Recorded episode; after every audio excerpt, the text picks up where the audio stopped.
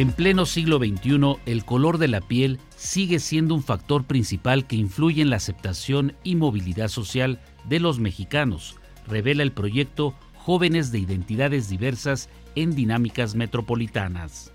Un 80.3% de los jóvenes que participaron en el estudio aseguran que es verdadera la afirmación, como te ven, te tratan, y un 53% asegura que entre más clara es tu piel, mejor te tratan.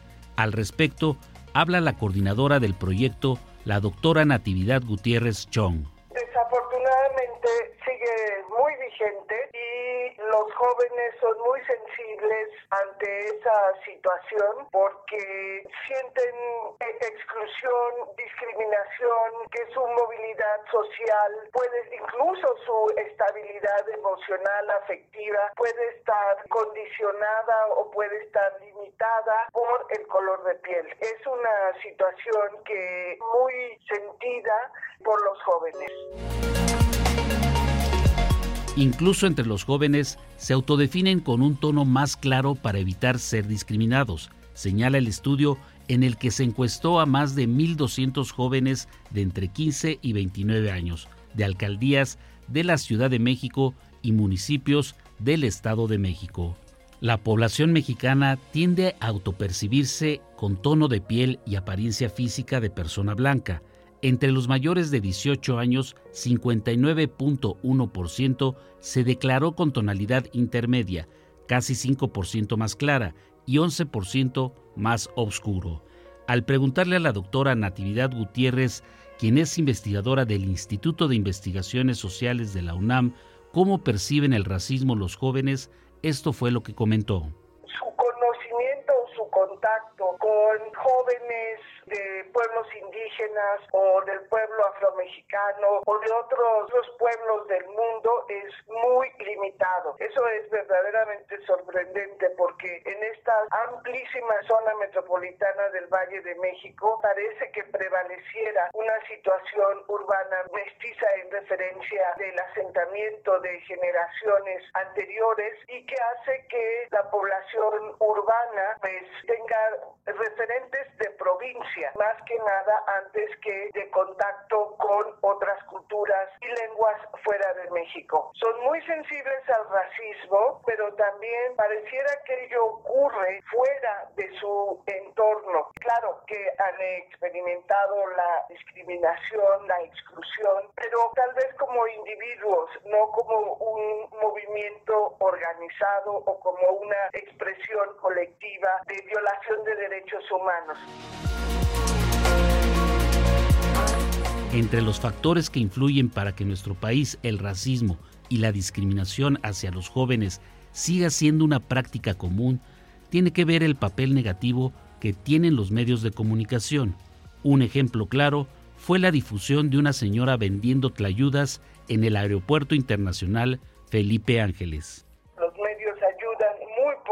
aniquilar, enterrar eh, prejuicios y estereotipos sobre una supuesta inferioridad por el fenotipo, por el color de piel. Antes bien, lo enaltecen y lo celebran como, como si fuera una broma, como si fuera más bien chistoso. Hay una tendencia a hacer del color de la piel, del fenotipo, de la práctica cultural un chiste, a ridiculizarlo y eso refleja, por otra parte, una gran ignorancia histórica, cultural del gran país diverso que somos. Por ejemplo, toda la atención de la apertura de un aeropuerto de calidad mundial trata de hacerse pequeño con la información de que una mujer vende comida típica que es de popular consumo, como si esto fuera a hacer la causa que inferioriza algo. La doctora Natividad Gutiérrez, también coordinadora del Colegio de Gestión y Desarrollo Interculturales de la Facultad de Filosofía y Letras de la UNAM, señala que en las escuelas primarias también hay manifestaciones de discriminación hacia los alumnos con tono de piel oscura. Incluso en el ámbito familiar hay preferencia hacia los niños con piel blanca. Para erradicar el racismo y la discriminación hacia los jóvenes debe ser a través de un trabajo integral en el que participen todos los sectores sociales, pero precisó no confundir el comentario o la práctica racista con la libertad de expresión.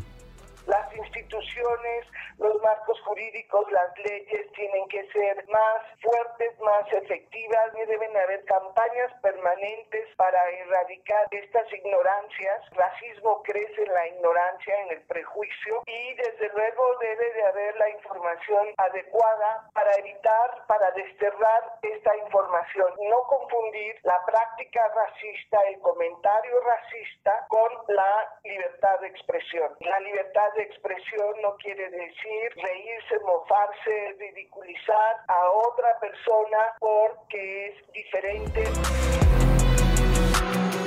Es necesario que la sociedad reconozca la realidad de nuestro país compuesta de muchas culturas, que no hay una mejor que otra, sino que haya igualdad entre todas. Solo así podremos ver en el futuro un México intercultural enriquecido por su diversidad.